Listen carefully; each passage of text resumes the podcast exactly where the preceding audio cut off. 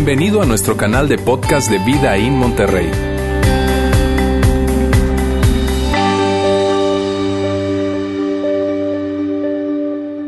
Amigos, felices de verles y hoy ya es la cuarta parte de esta serie, Viendo al Mundo. Permítame decirles de qué se trata esta serie. Esta serie, cuando iniciamos esta serie, nosotros presentamos una frase aquí en pantalla de Stephen Covey, yo quiero que la recordemos porque tiene mucho que ver con todo lo que estamos hablando y lo que hemos venido hablando a lo largo de estas cuatro semanas. ¿Está bien? Esto es lo que decíamos. Decíamos, bueno, Stephen Covey decía esto, no vemos el mundo como es, sino como somos o como estamos condicionados para verlo. De hecho, otra de las maneras en que nosotros lo expresamos es esta. Mírame, la manera en cómo tú ves las cosas, la manera en cómo tú ves el mundo, habla más de ti que de lo que estás viendo. Eso es otra forma de decirlo y es lo que hemos hablado en esta serie. Otra de las cosas que decíamos y que hemos venido diciendo desde que empezamos era una especie de conversación que animábamos a tener con Dios y era esta. Dios, ayúdame a ver como tú ves para que pueda hacer lo que tú dices. Y la semana pasada yo les decía a ustedes que, que esa es una oración que yo he hecho por muchos años. La oración de decirle, oye Dios mío, ayúdame a ver la vida como tú la ves. Ayúdame a ver las finanzas como tú las ves. Ayúdame a ver esta compra que yo voy a hacer en este momento como tú la ves. Ayúdame a ver esta relación que tengo como tú la ves. Ayúdame a ver el manejo de mi sexualidad como tú la ves. Ayúdame a ver mi trabajo como ves. Ayúdame a ver la vida como tú la ves. Y esto es tan, tan importante para los que somos seguidores de Jesús. ¿Por qué? Porque cuando tú y yo queremos hacer las cosas que Dios nos invita a hacer, el ver la vida y el ver las cosas como Dios las ve hace toda la diferencia. Sabes, muchas veces nos precipitamos a querer hacer lo que Dios quiere que hagamos sin antes haber visto las cosas como Dios las ve. Y cuando tú y yo, antes de querer hacer, primero nos detenemos a ver cómo Dios ve, a entender cómo Dios ve eso que tenemos enfrente, hace que nosotros podamos terminar haciendo lo que Dios quiere que hagamos, pero también que nos mantengamos haciendo eso que Dios quiere que hagamos. Y eso hemos venido hablando en esta serie. Y para aquellas personas que, que no son seguidores de Jesús, esto también es muy importante. ¿Y por qué? Si tú no te consideras cristiano, católico, si crees que tienes muchas dudas con respecto a Dios, probablemente, esto también aplica. ¿Por qué? Porque fíjate bien, probablemente tú estás en este momento eh, viendo algunas cosas en tu vida, viendo relaciones, viendo finanzas, viendo, viendo futuro, en fin. Y eso que tú estás viendo y el camino hacia donde te estás dirigiendo probablemente no es lo que tú crees. Eso que estás viendo probablemente no es real. Y estás yendo a un lugar que tú definitivamente no quieres ir, pero estás yendo porque crees que es otra cosa. Y por eso es tan importante hablar acerca de esto. De hecho, Juan, quien fuera el último de los discípulos de Jesús en morir, él habla acerca de esto. Juan habla con una brillantez increíble. Juan cuando escribe acerca de esto, él tiene alrededor de unos 80, 90 años aproximadamente. Y mírame, cuando, cuando tú piensas en alguien que tiene esa edad, tú sabes que una persona a esa edad no ve las cosas como las ve un muchacho de 20, 25 años, así como nosotros, pues. ¿Está bien? Las ve muy diferentes. Mira, ver la vida desde esa edad, la ve de una vida más amplia, ve la vida de una manera más amplia, la ve de una manera más real, la ve inclusive y se espera que de una manera más sabia. Tú sabes, ese tipo de expresiones, escuchamos de personas de esa edad, los escuchamos este tipo de expresiones. Ay, mi hijo. Hijo, si tú supieras. Hijo, si tú comprendieras. Hijo, si tuvieras más allá de lo que tienes enfrente. Si tú supieras a dónde va a llegar todo eso. Ese son el tipo de expresiones que ellos nos dicen. Y nos las dicen porque saben más. Porque han vivido más porque tienen una mirada más completa. Yo tenía un amigo que él siempre me decía, Roberto, a mí me encantaría saber lo que alguien de 80 sabe con la edad que tengo yo. Él tenía en ese tiempo 25. Claro, él lo hacía con malas motivaciones, ¿está bien? Pero el punto en esto es, no hay discusión que cuando nosotros pensamos en alguien que tiene esa edad, estamos hablando de alguien que tiene una mirada más amplia de la vida, de una mirada que esperamos sea más sabia de la vida, y ese era Juan.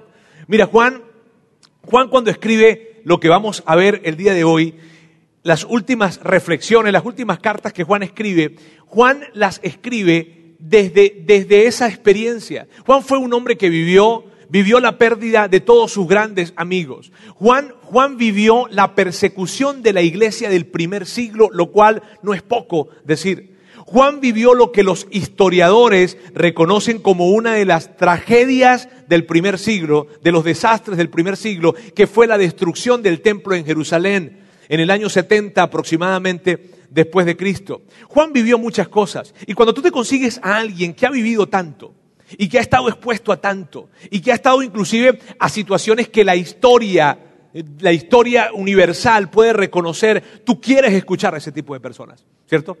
Tú quieres sentarte con él y que él te cuente y que te diga y hacerle preguntas probablemente. Y así, con esa sensación, yo siento que yo, yo cuando yo voy a leer las cartas de Juan, las leo de esa manera. Porque veo a un Juan que está escribiendo cuando ya está grande y que él no anda con rodeos. Él está escribiendo y él va al punto. Él sabe que le queda poca, poca, poco tiempo en su vida. Y él no está, dando, no está dándole muchas vueltas al asunto, sino que él habla. Y a mí me encanta, me emociona cuando yo me siento a tratar de leer acerca de lo que Juan escribió. Y Juan escribe eso con esa comprensión, con esa mirada sabia, real, amplia acerca de la vida. Él le escribe esta carta que vamos a ver, la escribe a un grupo de cristianos.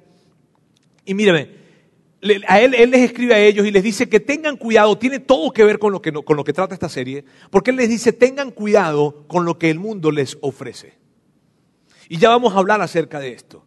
Pero si tú no eres un seguidor de Jesús, esta carta él la escribió a ese grupo de personas que eran cristianos, pero si tú no lo eres, mira bien, yo, yo te diría esto, yo te animaría a que tú consideraras lo que Juan escribió dejando a un lado el tema de la fe, colocando la fe a un lado, lo que vamos a leer acá tiene tanto sentido que cuando tú veas, y cuando tú veas lo que Juan nos está diciendo, tú vas a estar de acuerdo con Juan.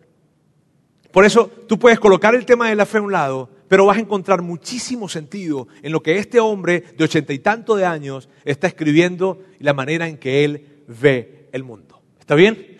Así es que vamos a verlo. Y Juan, Juan cuando empieza y cuando escribe esto, él dice así, mira, yo les escribo esto porque yo les quiero mucho. Yo, quiero lo mejor para ustedes. Y él empieza así y luego va escribiendo. Y en Primera de Juan capítulo 2, versículo 15 está el texto que nosotros vamos a ver y dice así. Dice, no amen a este mundo ni las cosas que les ofrece. Ahora miren esto. Por mundo, Juan se refiere al sistema como funcionan las cosas acá. ¿Está bien? Cuando él dice mundo se refiere al sistema en cómo las cosas funcionan. Pero es muy importante ver lo siguiente. Esto de hecho hace una gran diferencia. Entender que Juan le está escribiendo no a un grupo de personas que como que se portaban un poco mal. ¿Sabes? Un poco de personas que tal vez, un grupo de personas que probablemente tenían una vida desordenada y estaban tomando decisiones por ahí que no estaban muy bien. Y entonces Juan se ve en la obligación o en la imperiosa necesidad de decirles, hey, aguas por, con las decisiones que están tomando, no estén amando al mundo. No, no, no.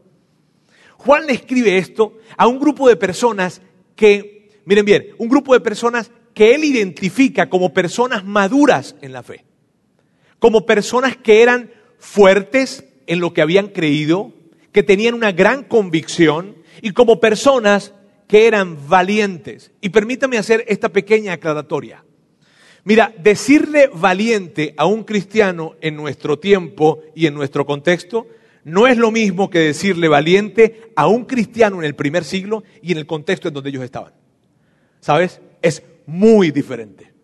Decirle que, Juan hubiese identificado este grupo de personas a quienes él estaba, les estaba escribiendo como personas valientes, era, era, era, era esto. Era seguro que esas personas tuvieron que haberse mudado probablemente de ciudad huyendo del ejército romano que los estaba persiguiendo para matarlos. Era seguro que un grupo de personas a quienes él les está, escribiendo de esta manera eran personas que tuvieron, era, era, un hombre, un líder de familia que probablemente tuvo que pararse y, y, al lado de su esposa y sus hijos decirle a esas autoridades que lo estaban buscando, decirles, miren bien, ustedes me están buscando y me quieren matar y quieren torturar a mi familia y quieren exponerme a, exponernos a torturas públicas. Ustedes quieren hacer eso a causa de lo que nosotros hemos creído. Y ustedes me están diciendo a mí que si nosotros les decimos en este momento que, que, que dejamos de creer, que ya no vamos a creer y y, que, ya pasó, ustedes nos van a perdonar de esto, nos van a condonar de esto, pero quiero decirles algo, no nos importa qué nos van a hacer, nosotros no vamos a renunciar a nuestra fe. Esa era el tipo de personas a las que Juan les estaba escribiendo. Y a ellos Juan les está diciendo esto, tengan cuidado, no amen el mundo. ¿Qué quedará para nosotros? Mírame, lo que Juan estaba haciendo era esto. Él les estaba diciendo, miren, el mundo tiene muchas cosas que ofrecerles. Y esas cosas son muy atractivas. Ustedes se pueden enamorar fácilmente de lo que el mundo tiene para ofrecerles. Y es interesante, yo quiero recalcar esto, porque no le estaba diciendo a gente que estaba teniendo su vida desordenada, sino que les estaba diciendo, aunque ustedes son maduros en la fe, aunque ustedes tienen una gran convicción, aunque ustedes han sido capaces de permanecer en medio de la persecución y nunca han negado a Jesús, sino que se han aferrado a Él y a lo que Él, él ha dicho, necesito decirles algo. Ustedes están en riesgo. Y es que el mundo tiene cosas muy atractivas y ustedes pueden llegar a enamorarse de esas cosas. Mírame, ¿sabes lo que los psicólogos dicen de una persona cuando está en un estado de enamoramiento? Esto es lo que dicen. Una persona cuando está en un estado de enamoramiento se le nubla el juicio. Mírame, cuando yo estaba de novio con mi esposa, eh, hace unos 18 años, tal vez un poco más aproximadamente, éramos unos niños en kindergarten, estábamos prácticamente. Mírame, eh, en ese tiempo yo tenía unos problemillas con las tarjetas de crédito, había, me administraba muy mal, en fin. De hecho, a partir de esa situación yo tomé una decisión y tengo 17 años que no tengo ningún tipo de deuda de consumo. Y, pero en ese tiempo estaba, estaba enredado, complicado. Mi esposa se acababa de graduar, Sandra se estaba graduando, fuimos a la graduación, el evento espectacular, sabes, este, todas las autoridades allí, se estaba graduando ella en la universidad y entonces ese día había que, tú sabes, vestirse de la mejor manera, ella estaba preciosa como ella normalmente es, pero quítale toda esa cantidad de años. Está bien. O sea, mírame, eso fue un acontecimiento espectacular. Está bien. Y salimos de allí y entonces nos fuimos al mejor restaurante de la ciudad, el mejor restaurante de la ciudad, y fuimos a comer y había una mesa larga, habían al menos unas 15 personas sentadas en esa mesa y comimos y wow, fue espectacular. Y de repente llega la cuenta. Se podrá imaginar cómo era esa cuenta, ¿verdad? Y en ese momento yo llegué y salí y dije, yo pago. Se me nubló el juicio. Yo estoy enamoradísimo, ¿me entiendes? Estoy muy enamorado y yo digo, no, yo no, yo, tengo que, por favor, es lo que menos puedo hacer por el amor de mi vida. Y entonces salí y mi suegra se levantó y dijo, claro que no. Y yo le dije, claro que sí. Y claro que no. Y entonces empezamos una disputa allí, ella y yo. Y ella jalaba por un lado, yo jalaba por el otro. Y toda esa historia. Entonces, total de que, y, y era verdad. O sea, yo, yo, yo estaba, tú sabes, allí con el juicio nublado. por completo. O sea, no fue que yo la saqué para que ella dijera, no, yo pago, ah, bueno, está bien. Este, no, no, no, no, no. Fue una cosa que yo quería con ella y en fin, el punto fue que ella, que llegamos a un acuerdo y entonces ella pagó la mitad y yo pagué la mitad. Todavía estoy pagando esa cuenta hoy en día. Pero bueno, este, ¿sabes qué pasó allí? Se me nubló el juicio. Tengo un amigo que tiene más de 20 años de casado y él, en, en el tiempo de su noviazgo, él, él duró un tiempo sin coche y durante un año. Él le daban el ride para visitar a su novia. ¿Está bien? Y luego, cuando se tenía que regresar, ya tarde, noche, cuatro veces a la semana, más o menos, promedio, él caminaba de regreso de la casa de su novia a su casa de 12 a 15 kilómetros en ese tiempo. Se le nubló el juicio. O sea, si tú crees que tu novio te ama, nada, este tipo era una cosa bárbara. o sea, caminar de regreso 12, 15 kilómetros, no hay carro, no pasa nada. Y Uber, Uber no había en ese tiempo, no había taxi, no había nada. Entonces él caminaba 12, 15 kilómetros en ese tiempo. Imagínate, ¿sabes qué? Juan entendía esto. Juan entendía que cuando una persona está en estado de enamoramiento se le nubla el juicio. Y lo que Juan estaba diciendo es cuídense, porque si ustedes se fijan en las cosas del mundo, van a quedar enamorados y entonces no van a ver con claridad no van a ver con claridad lo que tienen enfrente. Juan continúa hablando y esto es lo que dice. Porque cuando aman al mundo, no tienen el amor del Padre en ustedes.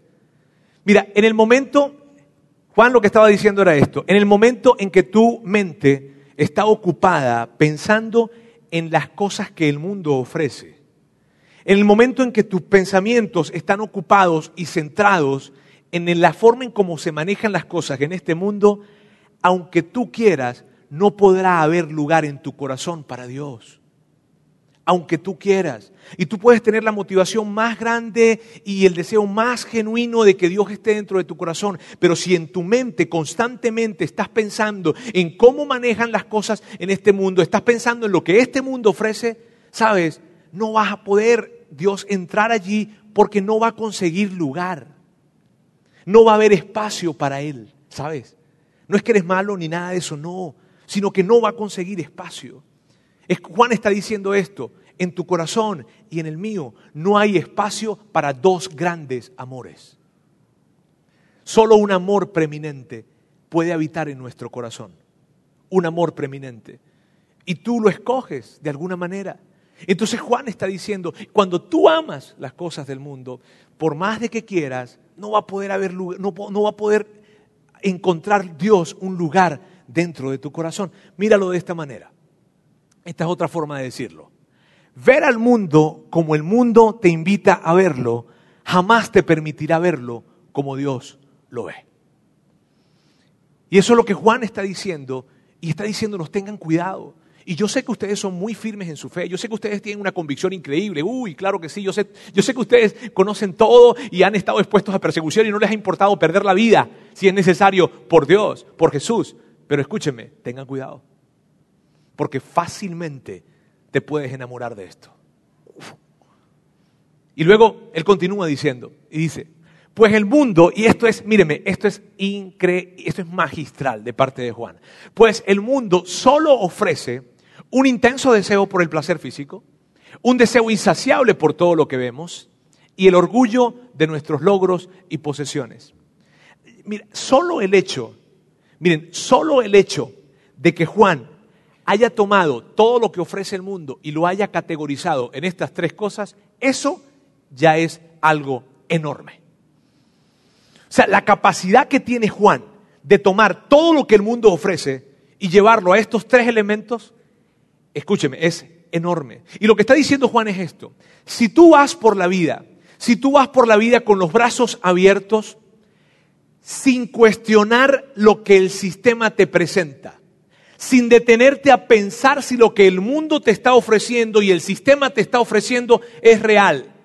Si tú vas por la vida simplemente abrazando lo que la gente te dice, lo que la sociedad te dice, lo que este sistema te dice, ¿sabes qué? Ten cuidado porque indefectiblemente caerás en alguno de estos tres comportamientos. Y para los que somos seguidores de Jesús, así se ve esto. Miren bien, si tú vas por la vida y ante lo que tienes enfrente ante lo que tienes enfrente no te detienes y te haces la pregunta, ¿cómo verá Dios esto? ¿Cómo verá Dios la relación que estoy teniendo o que quiero tener? ¿Cómo verá Dios el hecho, cómo voy a manejar estas finanzas? ¿Cómo verá Dios lo que estoy pensando acerca del futuro? ¿Cómo verá Dios si yo no me detengo a pensar en esto y hacerme esas preguntas como un seguidor de Jesús? Juan está diciendo, ¿será tan fácil que caigas enamorado del mundo y entonces termines en estos comportamientos? si yo no me detengo a reflexionar ante lo que la gente dice, cómo se manejan las cosas aquí, cómo se manejan las relaciones, cómo se maneja el dinero, cómo se maneja la diversión, si yo no me detengo a cuestionarlo y a pensar, ¿será que esto es real? ¿Esto es verdadero? Si yo no me detengo a hacer esto, Juan dice, indefectiblemente caerás en esto. Miren bien, es, a mí me parece un acto de brillantez lo que Juan hace al, decir, de todas las cosas que el mundo te puede ofrecer, que son muchísimas, todas caen en estas tres categorías. Todas te van a llevar a estas tres. Y yo quiero separarlas para que tú puedas verlas acá. Intenso deseo por el placer físico, deseo insaciable por todo lo que vemos y orgullo por nuestros logros y posesiones. Mírame, y no es que conscientemente Tú te levantaste hoy en la mañana y saliste a la calle y dijiste, hoy yo no quiero pensar, lo único que quiero es sentir. No fue que tú saliste a la calle hoy diciendo, voy a tener todo, todo, todo lo que quiera. No, no, porque esto es progresivo. Esto es algo poco a poco, que se va dando poco a poco. Y se va dando, y se va dando, y se va dando. Y tú no te das cuenta de qué forma, pero sin darte cuenta, sin darte cuenta, quedas moviéndote y tomando decisiones de esta forma. Juan dice, un intenso deseo por el placer físico. Mira, cuando... ¿qué, ¿Qué es esto de un intenso deseo por el placer físico? Es esto, que la brújula moral, y miren bien, la brújula moral que tú vas a tener será el placer. Imagínate eso, que las decisiones que tú vas a tomar van a ser regidas, el criterio que vas a tener para tomar decisiones será este, ¿qué me da más placer? O sea, cuando te colocan ese plato de comida allí grande, enorme, esos chicharroncitos de la Ramos, así, o sea, eso así, wow, ¿verdad? Tú no vas a preguntar si eso impacta tu salud. Tú no vas a preguntar si eso viene para dañarte de alguna manera. No. ¿Esto me da placer? Sí, check. Ah, y ante esas sustancias que están ahí, ¿las tomo o no las tomo? Pues pregunta, ¿me da placer? Sí, pero eso te puede... No, no, no, no, ¿me da placer sí o no? Sí, check. Bueno, mi amor, yo sé que yo te dije que yo me paré frente a ese frente a ese sacerdote o frente a ese pastor y te prometí que iba a serte fiel y yo sé, yo sé que yo hice eso, mi amor, pero ¿sabes qué? Es que esa compañera que yo tengo en el trabajo, ay, es que yo siento tanto placer cuando yo empiezo a chatear con ella. Es que yo siento tanto placer cuando yo, cuando yo me voy a espacios fuera de la oficina con ella. Es que yo siento, es que mira mi amor, yo sé, yo sé que yo te prometí delante de ese, de ese sacerdote y de ese pastor que te iba a ser fiel, pero sabes que tú sabes cómo yo tomo las decisiones, mi amor, yo las tomo función al placer. Y esto me da mucho placer, entonces tengo que hacerlo. Deseo insaciable por todo lo que vemos. Y le digo, les repito, no es que tú saliste hoy a la calle y dijiste lo quiero, lo quiero, lo quiero, me lo como, me lo como, me lo como. O sea, no, no es así. No es, no es así. Es algo progresivo. Progresivo. Que empezó con algo, empezó con algo. Y de repente estabas en la plaza comercial y viste unos zapatos. ¡Ah! Y viste los zapatos y dijiste, ay, no, no, no, no. Ay, yo quiero esos zapatos. Y entraste y te los compraste. Pero ya no tienes 10 zapatos. Sí, pero yo no tengo ese color naranja cenizo. Yo no tengo ese color. Yo, yo, yo, yo, yo no. Ah, no, entonces sí, no, te falta ese zapato. Sí, sí, sí, sí, está bien. Pero si esos zapatos son para la nieve y tú vives en una zona desértica y si algún día nieva aquí, ¿qué hago? Ah, no, entonces sí necesitas comprártelo. ¿Sabes? Eso empieza a pasar. Poco a poco. Hoy en día son unos zapatos, luego es una cosa, luego es otra y otra. Luego es algo más grande, luego es un carro, luego es una casa, y entonces ves un carro y dices, ¿sabes qué? Yo necesito, yo necesito ya otro carro. ¿Ya? ¿Pero y cómo? ¿Ya no tienes uno? No, pero es que el mío es 2018, ya salió el 2019. Roberto, ¿qué te pasa? Ah, no, sí es verdad. Mira, yo no quiero, yo no quiero que tú vayas a pensar que yo estoy acusándote de algo. No, no, no, no, no. Lo que yo quiero, y este es mi punto, amigos, miren bien, mi punto es este, que si tú y yo no somos intencionales, será tan fácil que nos enamoremos de las cosas que nos ofrece el mundo. Si tú, y yo no tenemos cuidado, y esto no tiene que ver con madurez espiritual para nada, ni cuán profundas son tus convicciones, para nada, sino que si tú y yo no tenemos cuidado y somos intencionales, tú y yo vamos a terminar enamorados de esto. Y el final de esto, eso tiene un llegadero. Orgullo por nuestros logros y posesiones. Mira, no hay nada de malo con tener y con lograr. Claro que no hay nada de malo con eso. El problema es cuando tú y yo estamos mirando hacia un lado o hacia el otro porque queremos tener más que el otro. Porque, porque fuimos a casa de la comadre, vivimos la cocina y ¡ay, qué padre! de tu amiga, de aquella, la que oh, yo quiero tener oh, una buena cocina, la más amplia. O me enteré de que fulanito gana esto y yo necesito ganar más. Entonces. Y, y, ellos fueron para este sitio, entonces yo tengo que ir a este sitio. Y entonces empieza eso dentro de ti y de repente en tu día a día tu mente está muy ocupada. ¿Así? ¿En qué? Pensando en ti pensando en ti. Y tu mayor ocupación probablemente entonces cae en pensar en ti, solamente en ti y en los tuyos y ya. Y esa es tu mayor preocupación. Y mira, mira, mira, mira bien con respecto a esto. Y probablemente tú me digas a mí, Roberto, pero sabes que yo no soy orgulloso. Y sabes, cuando dices eso será la evidencia de saber que lo eres. ¿Por qué? Porque el primer paso en el camino para salir del orgullo es reconocer que todos somos orgullosos. Todos. ¿Sabes? Entonces, en medio de esto, fíjate bien, no hay nada de malo, no hay nada de malo en tener, no hay nada de malo en el placer, no hay nada de malo en, lograr, claro que no. El problema está, el problema está cuando en mi pensamiento gira alrededor de esto todo el tiempo. Cuando mi mente está, está consumida alrededor de esto todo el tiempo. Cuando mis conversaciones, mis preocupaciones de futuro, cuando en mi día a día estoy pensando y pensando y pensando en esto, y probablemente tú me digas a mí, ok, Roberto, ¿cómo sé yo si yo estoy en una de estas categorías? Yo te diría esto, y esto es muy importante. Miren bien, yo te diría lo siguiente, ¿cómo son tus conversaciones? ¿Cómo son tus conversaciones? O sea, en el día, en el 100% de lo que tú hablas en el día, ¿de qué hablas? Porque eso te va a ayudar a saber si caíste o no caíste en este tipo de comportamientos o en esa categoría. El punto, amigos, en esto es que nosotros llegamos a pensar, y miren bien, como Juan se lo, o sea, quiero, quiero tomar el espíritu de Juan en esto, bien, y decirles, fíjense, el, punto es que nosotros llegamos a pensar que esto es normal. Y entonces, eh, ¿sabes qué, Roberto? Es que esto es lo que se adquiere, esto es lo que se compra, esto es lo que así vive la gente acá y así lo compra, así lo adquiere. Así se manejan las relaciones. Perdóname, Roberto, es que aquí en este sistema así es que se manejan las relaciones, así se vincula la gente, así, así, así, así. Y cuando tú y yo no nos damos cuenta, decimos así, esto es normal. Y es normal, claro que sí. es como el mundo lo presenta. Pero el punto de que todo el mundo lo haga no quiere decir que sea lo mejor. En la masa no hay mucha sabiduría. Miren bien, y es tan peligroso cuando nosotros no cuidamos esto, porque caeremos en esto. De hecho, ¿a dónde nos podría llevar vivir de esa manera? Pregunto.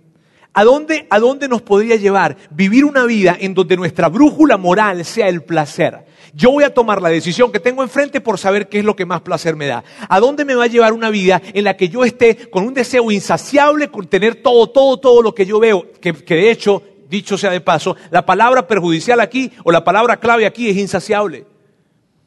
Es insaciable. Porque fíjate, cada vez que nosotros podemos tener eso que queremos, estamos alimentando un mostrico que tenemos aquí adentro, ¿está bien? Y cada vez que le damos algo, cada vez que le damos algo, creemos que lo estamos satisfaciendo, creemos que lo estamos simplemente dándole para que ya esté tranquilo, pero no, le estamos dando para que se fortalezca. Y ese mostrico que se llama avaricia va a crecer y crecer y se va a hacer cada vez más fuerte. Porque la palabra clave es insaciable. ¿Y cuándo se saciará, Roberto? Según lo que dice Juan y según lo que la misma vida nos enseña, nunca. Porque siempre habrá la necesidad de algo más. ¿Qué, qué, a dónde nos puede llevar esto? Mírame, te lo voy a decir de esta manera. A ver, ¿cuántos solteros, cuántos solteros hay acá? Solteros, a ver, levante la mano rápidamente, así, así, sin pena, sin pena. Ok, muy bien. Mírame, es como si yo te dijera esto. Es como si yo me acercara y te dijera a ti lo siguiente. Mírame, y ya tú tienes tal vez, eres una chava o no tan chava ya, ¿verdad? Este, o sí, una niña. Este, tienes unos 30 años probablemente y estás un poco preocupada, ¿verdad? Por, por, qué, por, por, por esa pareja, en fin, y yo te digo, te tengo un prospecto, mira, una chulada de muchacho. Una chulada. Ah, sí, sí, sí, sí, te lo tengo. Mírame, él te va a amar con una intensidad bruta, bárbaro intensidad bárbara. Sí, sí.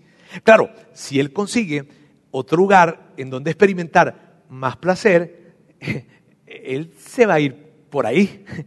Pero, pero mientras que lo consiga contigo, nada va a pasar. Él va a estar contigo. ¿Está bien? Eh, y él, mírame, él es tan determinado en la vida, él sale y lo que ve lo quiere lograr. Lo que ve lo quiere tener. Y, se propone y lo tiene, se endeuda, se hace todo, pero lo tiene, de que es determinadísimo en la vida. Y él, ay, escucharlo hablar, una chulada.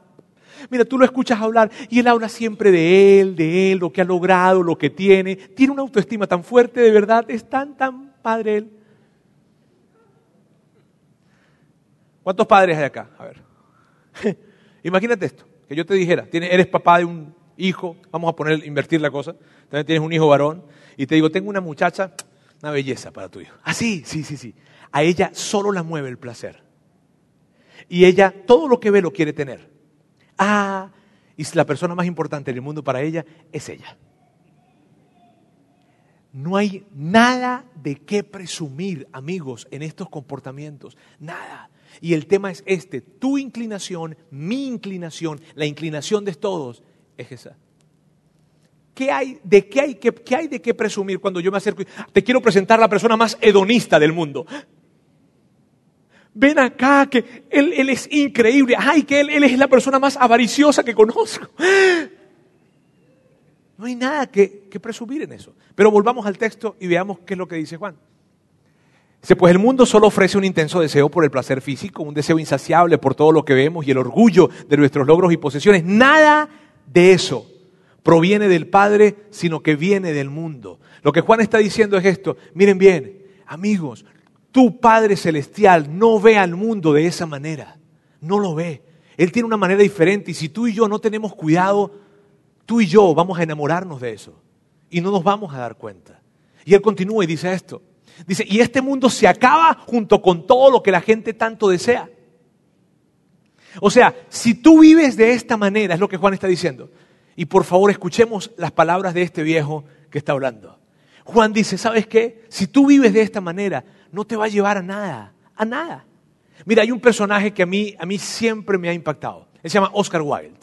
Oscar Wilde fue uno de los principales escritores, poetas, dramaturgos del, del 1800, de los 1800. Y él, él vivió la vida de este. Él era un tipo brillante, brillante. Y él vivió la vida de esa forma. Él vivió la vida, a él lo describen de esta forma. Oscar Wilde vivió la vida en la búsqueda de placer sin límites. a él no lo frenaba el tema del placer. De hecho, el placer era lo que lo movía a él. Él, él decía esto. Él decía, el arte es amoral. Como el arte es amoral y yo soy un representante del arte, entonces la moral no aplica para mí. Porque ¿cómo ustedes me van a colocar a mí en una jaula de moralidad impidiendo que mi arte sea expresado? Era brillante él para argumentar. Y, de hecho, él, vivió una vida de desenfreno enorme, en una búsqueda de placer sin límites, tuvo múltiples compañeros sexuales, hombres y mujeres, tuvo dos matrimonios, llegó a estar metido en muchísimo alcohol, muchísimo tabaco, estuvo en la prisión, cayó preso. Y, él, mira, una de las cosas que él escribió fue, cuando yo empecé a escribir acerca de la vida, yo no conocía la vida. Y cuando, entendí el, cuando yo entendí el significado de la vida, entendí que no tenía que escribir acerca de ella porque la vida solo, solo se puede vivir. Él, él, en, en, él, cuando él, hay un libro que él escribió, la última, se llama Balada en la cárcel de Reading. Y en ese libro él relata el pesar de haber vivido una vida como él vivió, pero también relata la esperanza de haberse encontrado con Jesucristo. Tú lees eso que son poemas, es un poema que lo inspiró un, prisionero que se, ahorcó, no lo ahorcaron, lo ejecutaron. Y es tan increíble lo que escribe. Luego de que él escribe esto, en fin, de hecho, él tiene muchas conversaciones en ese encuentro con Dios que tiene, y él, él, en una de las conversaciones que tuvo con un amigo que se llamaba Frank Harris, él dijo esto, yo quiero que lo leamos acá. Dice, he comprendido, ¿ha comprendido usted bien qué cosa tan admirable es la piedad? Y permítame decirles qué es la piedad. La piedad es devoción a Dios. ¿Está bien? Y él está diciendo esto. ¿Ha comprendido usted bien qué cosa tan admirable es la piedad? Por mi parte, doy gracias a Dios todas las noches. Sí, de rodillas doy gracias a Dios por habérmela hecho conocer. Yo entré a la prisión con un corazón de piedra y pensando tan solo en mi placer. Pero ahora mi corazón se ha roto y la piedad ha entrado en él. Ya sé que la cosa más grande y más hermosa del mundo es la piedad. Y he aquí por qué no puedo guardar rencor a quienes me condenaron, ni a nadie, pues sin ellos yo no hubiera conocido todo esto. Las palabras de este hombre son tan sabias. En su libro La balada de la carta de Reading, él dice que él describe esto. Un corazón tiene que romperse para que Jesucristo entre. El tipo era una brillante. Yo, yo, me he preguntado esto, y esto ya es personal, esta vez. Yo me he preguntado qué hubiese pasado si él hubiese dedicado su brillantez a otra cosa y no a esa búsqueda de placer sin límites. Ahora, Oscar Wilde concluye lo que, lo que Juan concluyó 1900 años atrás. Juan, volvamos al texto para ver cómo termina. dice, y este mundo se acaba junto con todo lo que la gente tanto desea, pero el que hace lo que a Dios le agrada vivirá para siempre. Mira, él lo que está diciendo es esto. Hay dos maneras de ver el mundo. Hay dos maneras de ver el mundo. La que el mundo nos invita a ver y la manera en que Dios nos invita a verla. La manera en que el mundo nos invita a verla se acaba y te acaba. La manera en que Dios nos invita a verla te lleva a permanecer para siempre.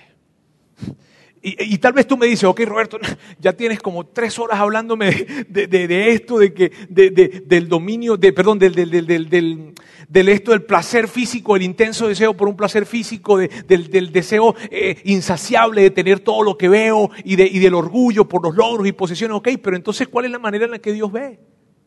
Ok, ya entendí, ya entendí cuál es la manera en cómo el mundo, en cómo el mundo ve, pero, pero ¿cómo es la manera entonces como, como Dios ve? ¿Cómo debo ver a través de los ojos de Dios para tomar esta decisión, para lo que viene en mi vida, para manejar las finanzas, para manejar mis relaciones? ¿Cómo hago? Y en eso que Juan escribe, allí mismo tú puedes encontrar la manera en que Dios lo ve. Vamos a verlo y si quiero presentárselos de esta manera. Los ojos del mundo. Ante un intenso deseo por el placer físico, el dominio propio. Mírame, el dominio propio, eso de saber decirle que no al placer inmediato. Eso de decirle que no a satisfacer el placer inmediato, ¿para qué? Para luego poder experimentar el placer de la manera más plena y total. Porque fíjense bien, el placer no está mal. Claro que no. Si fue idea de Dios el placer. Dios te hizo a ti y me hizo a mí de una manera compuesta biológicamente para que pudiéramos experimentar placer. Fue idea de Él. Ahora, si fue idea de Él, Él nos dice, el camino para que puedas disfrutar el placer y que el placer no te destruya es el dominio propio. Ese es el camino. Entonces, si tienes que tomar decisiones en función a lo que te da placer, llámese comer, llámese sexualidad, cualquier cosa que te dé placer, ten en cuenta el dominio propio. Y que sea tu brújula para tomar la decisión, esa decisión que tienes enfrente. Ante el deseo insaciable por todo lo que vemos, la generosidad. Mírame, ese mostrico que tenemos adentro de nosotros que se llama avaricia, y que cada vez que nosotros le damos lo que, lo lo le damos de comer, ¿verdad? Porque lo que vemos nos gusta y lo compramos y se lo damos. Eso, ¿sabes cómo se, se desarma ese mostrico? ¿Sabes cómo lo debilitas? ¿Sabes cuál es el antídoto contra él? La generosidad. Ese es el antídoto más efectivo. De hecho, es el antídoto. No hay otra cosa que elimine la avaricia más que la generosidad. Y yo te preguntaría entonces, ¿cómo estás con respecto a eso? De todo lo que, de todo el dinero que tú recibes y de todo el tiempo que tú tienes, ¿cuánto, cuánto se lo das a otros? ¿Cuánto compartes? Y si tal vez tú me dices, Roberto, la verdad es que no, ese mostrico está muy grande y no tiene que ver con lo que tengamos en términos de cantidades. Él, la manera en como yo te invito y como Dios nos invita a poder ver el mundo. Y miren, miren qué bonito es esto. De que cuando tú tienes, cuando tú tienes y lo que tengas, tú dices, ¿cómo hago para darle a otros? ¿De qué manera consigo para poder compartir lo que tengo con otros? Qué chido vivir una vida con las manos abiertas para dar. La generosidad, es increíble. Y ante el orgullo por nuestros logros y posesiones, la humildad. Amigos, que la humildad sea esa brújula para nosotros. No se trata de pensar menos de nosotros, sino pensar menos en nosotros mismos. ¿Sabes?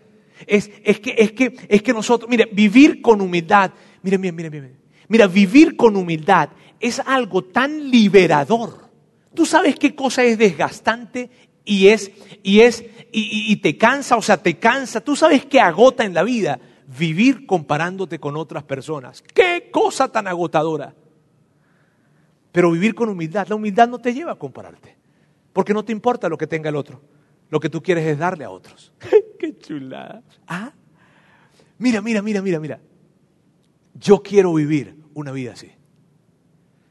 Y, sabes qué es increíble que, que no hay, mírame, no hay forma de cuestionar esto. Independientemente de que tú creas o no creas en Dios, que creas en Jesús o no creas en Jesús, no hay forma de decir que esta no es la manera más grande de vivir. Con dominio propio, con generosidad y con humildad. Que cuando estás en situaciones, mira, que cuando, cuando estás en una tensión con tu esposo o con tu esposa, la, la brújula que vas a tener o el criterio que vas a tener para solucionar esa discusión es este, la humildad. Si tomáramos la humildad para resolver todos nuestros problemas matrimoniales, ¿cómo se vería? Mira esto. ¿cómo se vería tu vida? ¿Cómo se vería tu vida si tú vives tu vida con esta brújula?